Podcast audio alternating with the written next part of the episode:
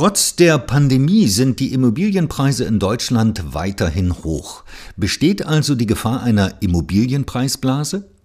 Zu dieser Frage hat das Deutsche Institut für Wirtschaftsforschung, das DIW Berlin, am 22. Dezember 2021 eine Studie veröffentlicht.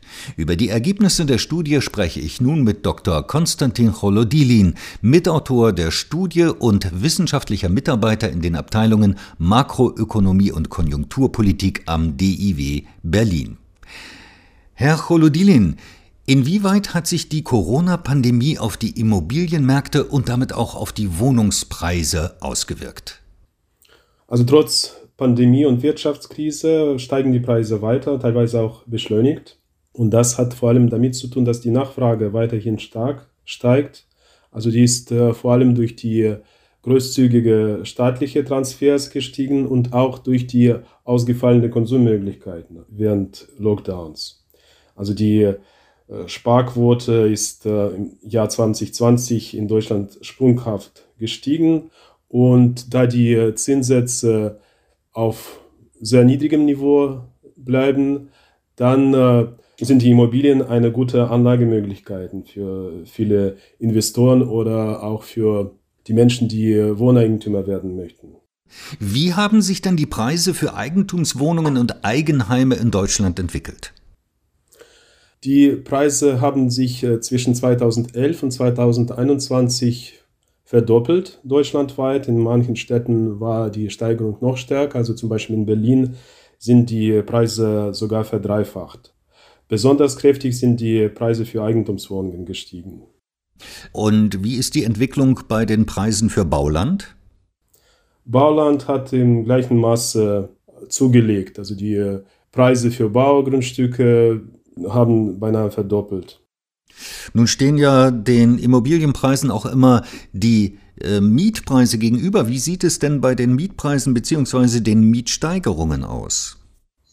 Im Vergleich zu Kaufpreisen sind Mietpreise viel moderater gestiegen. Also in dem gleichen Zeitraum haben sie um lediglich 50 äh, Prozent bundesweit zugelegt. Das hat vor allem damit zu tun, dass die ähm, im Gegensatz zu Immobilienpreisen keine spekulative Komponente haben. Also man mietet nicht, um das später teurer zu vermieten und äh, genau diese spekulative Komponente macht den Unterschied zwischen Kauf- und Mietpreisen. Wie groß ist die Wahrscheinlichkeit, dass es in den kommenden Jahren zu Preiskorrekturen am Wohnungsmarkt in Deutschland kommt? Also der Immobilienboom geht in sein elftes Jahr schon.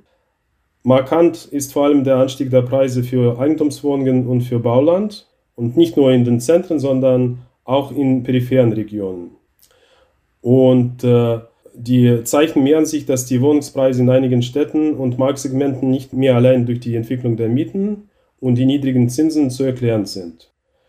Durch Spekulation beeinflusste Marktentwicklungen sind zumindest in den großen Städten zu konstatieren.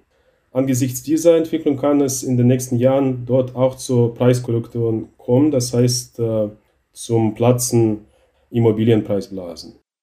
Gibt es denn auch Aspekte, die gegen die Gefahr einer Immobilienpreisblase in Deutschland sprechen? Also die Tatsache, dass das Finanzsystem relativ stabil ist, ist das, was gegen die Gefahr einer Immobilienpreisblase in Deutschland spricht. Und in Deutschland trotz steigenden Kreditvolumens ist äh, das System weiterhin stabil, weil auch der Anteil der Kredite mit, äh, mit einer Zinsbindung von mehr als fünf Jahren steigt.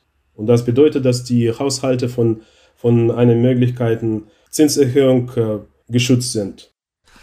Wie hoch sind denn die Immobilienpreise in Deutschland im internationalen Vergleich und auch im Verhältnis zu den verfügbaren Einkommen gesehen? Also die Immobilienpreise in Deutschland sind noch relativ niedrig im Vergleich zu anderen entwickelten Ländern. Laut äh, anekdotischer Evidenz sind die Preise deutlich höher als in Deutschland, zum Beispiel in, in äh, internationalen Metropolen wie London oder New York oder Tokio. Aber die Erschwinglichkeit, die mit ähm, Immobilienpreis-Einkommensverhältnis gemessen wird, also die Anzahl der Jahre, die notwendig sind, um eine Immobilie zu erwerben, vorausgesetzt, dass dafür das ganze Einkommen ausgegeben wird. Also dieser Indikator hat sich in den letzten Jahren, seit 2011, deutlich verschlechtert. Das heißt, man braucht heutzutage viel mehr Einkommen, um dieselbe Immobilie zu kaufen als vor zehn Jahren.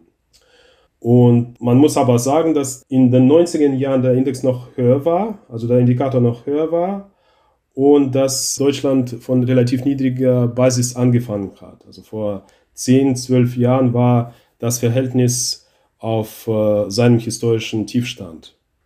Welche Maßnahmen könnten ergriffen werden, um einer Immobilienpreisblase entgegenzuwirken?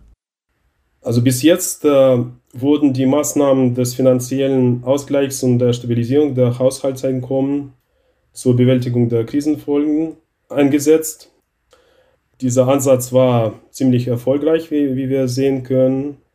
Und äh, vor dem Hintergrund des aktuellen Infektionsgeschehens sollte die Politik diese Unterstützungen nicht vorzeitig zurückfahren, auch um Verwerfungen auf den Immobilienmärkten zu vermeiden. Herr Cholodilin, ich danke Ihnen für das Gespräch. danke Ihnen.